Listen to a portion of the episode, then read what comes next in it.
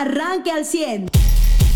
Ayer transcurrió eh, pues con aparente tranquilidad y orden eh, la primera, eh, el primer día de la jornada de vacunación para menores de edad con comorbilidades de 12 a 17 años de edad en Coahuila con la aplicación de al menos 17 mil dosis.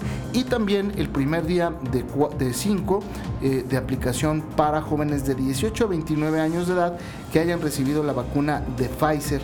También aquí en Saltillo con hoy cuatro módulos de vacunación, solamente la clínica 2, el mimbre vehicular, el auditorio Las Maravillas, Ciudad Universitaria de Arteaga y Canacintra serán eh, los centros de vacunación eh, para los jóvenes de 18 a 29 años de edad. Y el día de ayer, eh, pues como le decía el gobernador, informó sobre este tema. son 6 mil dosis para Piedras Negras, Musquis y Frontera, eh, para menores con comorbilidad, en Torreón y Saltillo 10 mil, eh, y bueno, pues eh, en Coahuila se han confirmado 5.709 contagios en menores de 19 años, incluida la muerte de 26 personas. Estos son datos que obsesió el día de ayer el gobernador allá en la región lagunera. Eh, eh, se mantienen hospitalizadas 141 personas en Coahuila el día de ayer. Es probable que se pase a semáforo verde pronto, aunque seguimos en semáforo amarillo, semáforo COVID, y eh, se ha tenido la presencia de 25 casos de la variante alfa, 10 de la variante gamma y 112 de la delta, que es la, pues, digamos, la, que más casos tiene.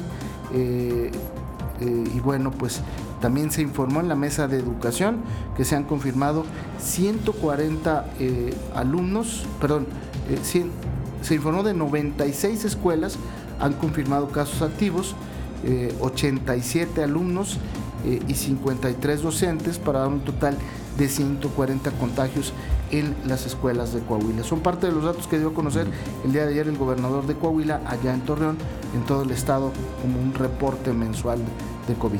Sí, muy buenos días a todos, auditorio Carlos y controles. Fíjate, el, tema de, la vacunación de los niños empata con muchos temas, con muchos otros temas eh, a nivel inclusive mundial.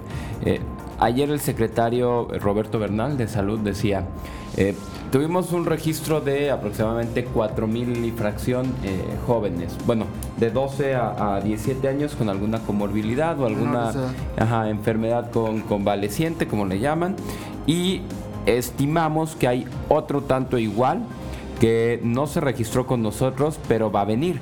Por eso es que allí había doctores que estaban, eh, pues, vaya, certificando que ya sea los dictámenes médicos que llevaran o expedientes que llevaran, sí correspondieran a estas enfermedades. Hay quienes por el tema que no lo tratan en una institución pública, no, no lo cubre el IMSS o lo que sea, o, es más leves alguna de estas enfermedades 49 que dieron, eh, pero un grado que lo pueden llevar en su casa y nomás con un medicamento o lo que sea, pues no tienen el certificado del IMSS, no se enteraron a través del IMSS, no se pudieron registrar y están yendo y los están recibiendo.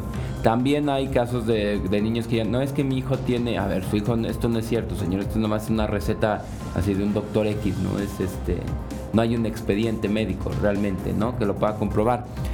Aquí esto lo decía el doctor Bernales, a ver, no es porque no se quiera vacunar a un niño, claro que ellos quieren vacunar a todo el que se quiera vacunar.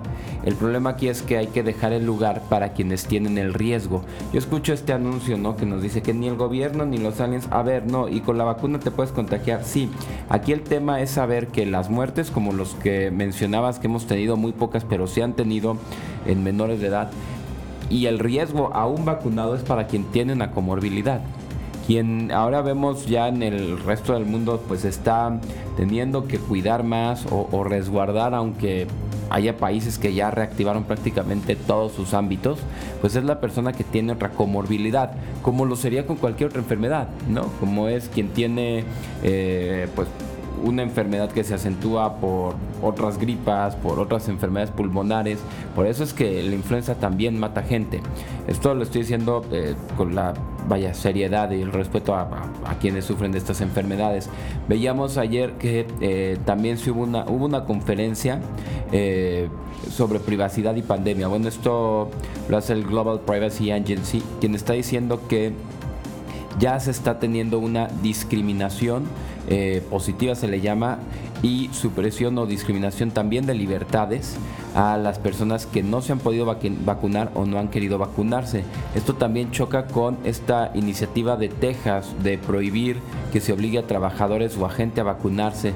Esto es el tema ahora en, el mundo, ¿no? Es eh, mientras John Biden estaba, Joe Biden, perdón, está preparando para emitir sus, obligaciones o, sentencias directrices para que los, las empresas de más de 100 trabajadores estén todas vacunadas o si no se multen, eh, mientras se espera que se abran ya sus fronteras terrestres, pero exigiendo vacunas, pues hay estados y hay eh, organizaciones mundiales que están diciendo, a ver, estamos manejando mal el tema de la vacunación y aquí el tema sería uno, preguntarnos a qué obedece y dos, preguntarnos, eh, pues todavía como ciudadanía, qué nos toca cada quien, ¿no? Que ese es el tema, para frenar contactos. Yo sí veo, eh, no veo más bien justificación en, en en alguien que quiera que vacunen ya a su hijo, aunque esto implique quitarle lugar a una persona que tenga una enfermedad eh, que lo ponga en un verdadero riesgo de muerte, cuando hay menores que no están en un riesgo de muerte.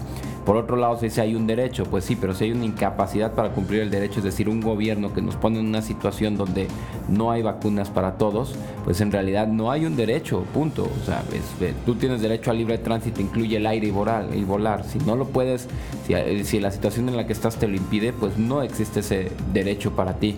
Em, esto, digo, fue ayer la conferencia que dio este eh, Consejo de Europa de la conferencia de Privacy en Pandemic eh, que es de la Global Privacy eh, Assembly, perdón, pues que nos está diciendo esto, estamos eh, generando otro tipo de discriminación, ¿no? Como si en el mundo yo hubiera blancos, negros, vacunados, no vacunados, y quisiéramos que los derechos y las garantías de las personas dependieran de una situación llamada vacuna, lo cual nunca se ha visto en ninguna otra enfermedad, ninguna otra pandemia, y pues le estábamos tratando de suprimir pues de cosas de preferencias sexuales, de color de piel, de idiomas que habla uno, ¿no? de educación de nivel académico y ahora lo estamos llevando al tema de la vacuna. Muy bien, en temas nacionales, pues el día de ayer eh, en comisiones se aprobó la miscelánea fiscal 2022 propuesta por el gobierno federal.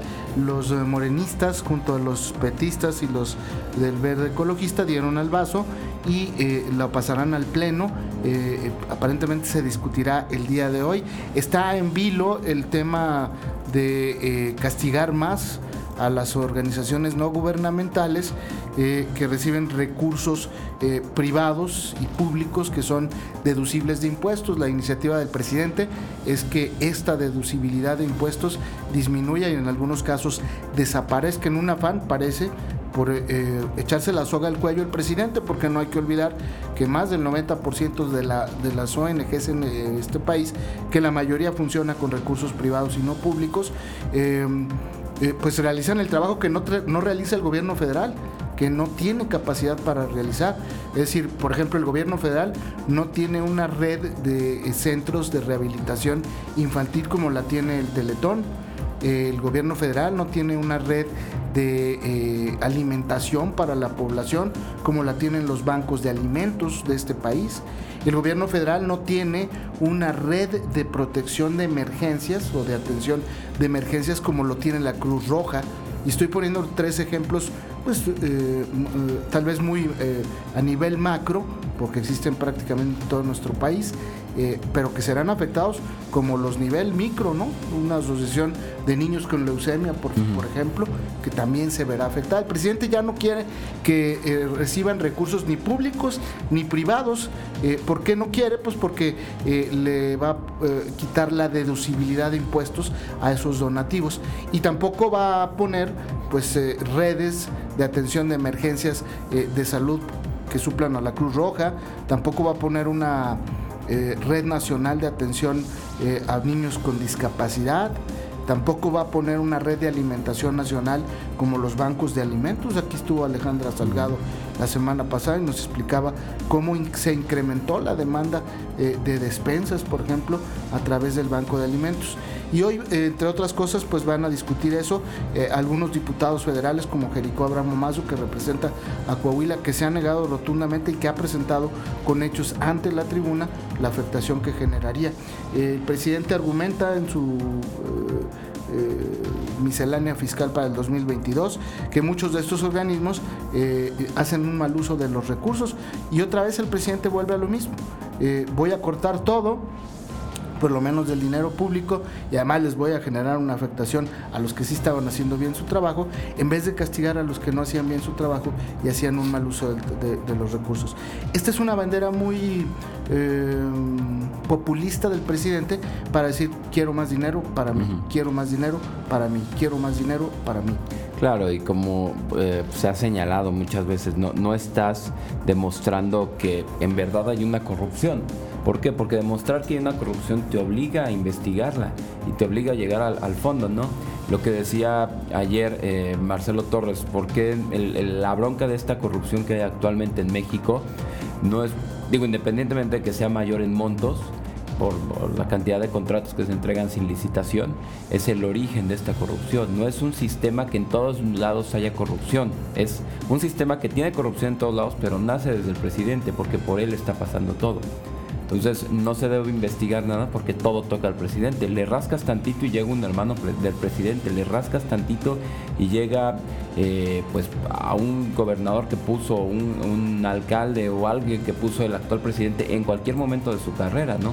Por eso es que estamos en la cúspide de esta corrupción y sí, el presidente se le hace muy fácil eh, pues proyectar la corrupción en los demás y utilizarla como herramienta para recortarle recursos a todos menos a él una delgada tentación en la que cayó el gobernador de eh, Nuevo León, Samuel García, que pues en los primeros días de su mandato eh, eh, se ha dedicado, seguramente porque ha encontrado pruebas, a señalar actos de corrupción de la anterior administración, pero la realidad es que van perdiendo la visión de lo que verdaderamente tienen que hacer y de cumplir con sus promesas, y en todo caso de, de hacerlo al señalar corrupción, pues demostrarlo y, presentar denuncias, ¿no? Y buscar responsables y en consecuencia buscar que eh, esos recursos que fueron eh, mal utilizados o que fueron robados literalmente, pues eh, sean resarcidos al presupuesto. Pero eso de acusar con el dedo y aventar la declaración y no